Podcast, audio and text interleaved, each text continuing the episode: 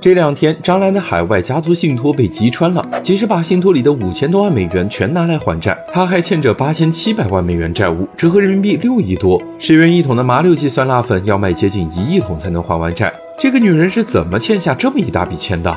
商界是硬听，赚钱随身听。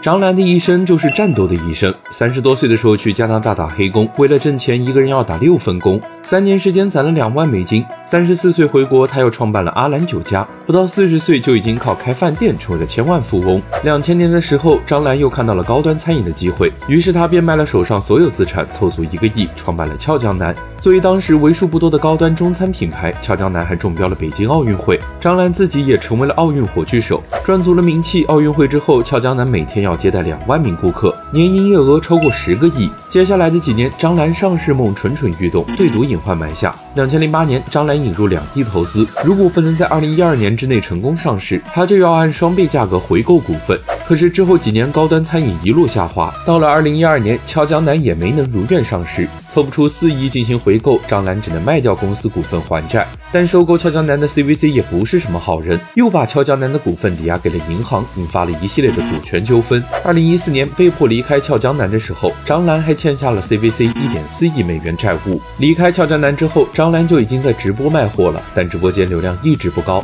毕竟一个精英女企业家的人设，大家一点兴趣都没有。但是二零二二年十一月那一天早上醒来，张兰发现儿媳那边爆出了一个超级大八卦，她马。马上调转回来，把炮火对准大 S。什么卤蛋、绿茶、打碟，一个六十四岁的老太太玩起梗来比二十四岁的小女生还厉害。这就是战蓝。也许年龄会变大，但是内心绝不会认输。当大家都喊着要躺平的时候，却又羡慕着张兰的战斗精神。因为不是我们想躺平，而是我们面对的困难实在太强大了。所以尽管张兰的人设并不完美，但我们仍然发自内心的佩服她，佩服她这种绝不认输的战斗精神。加油，兰姐，这就买酸辣粉去。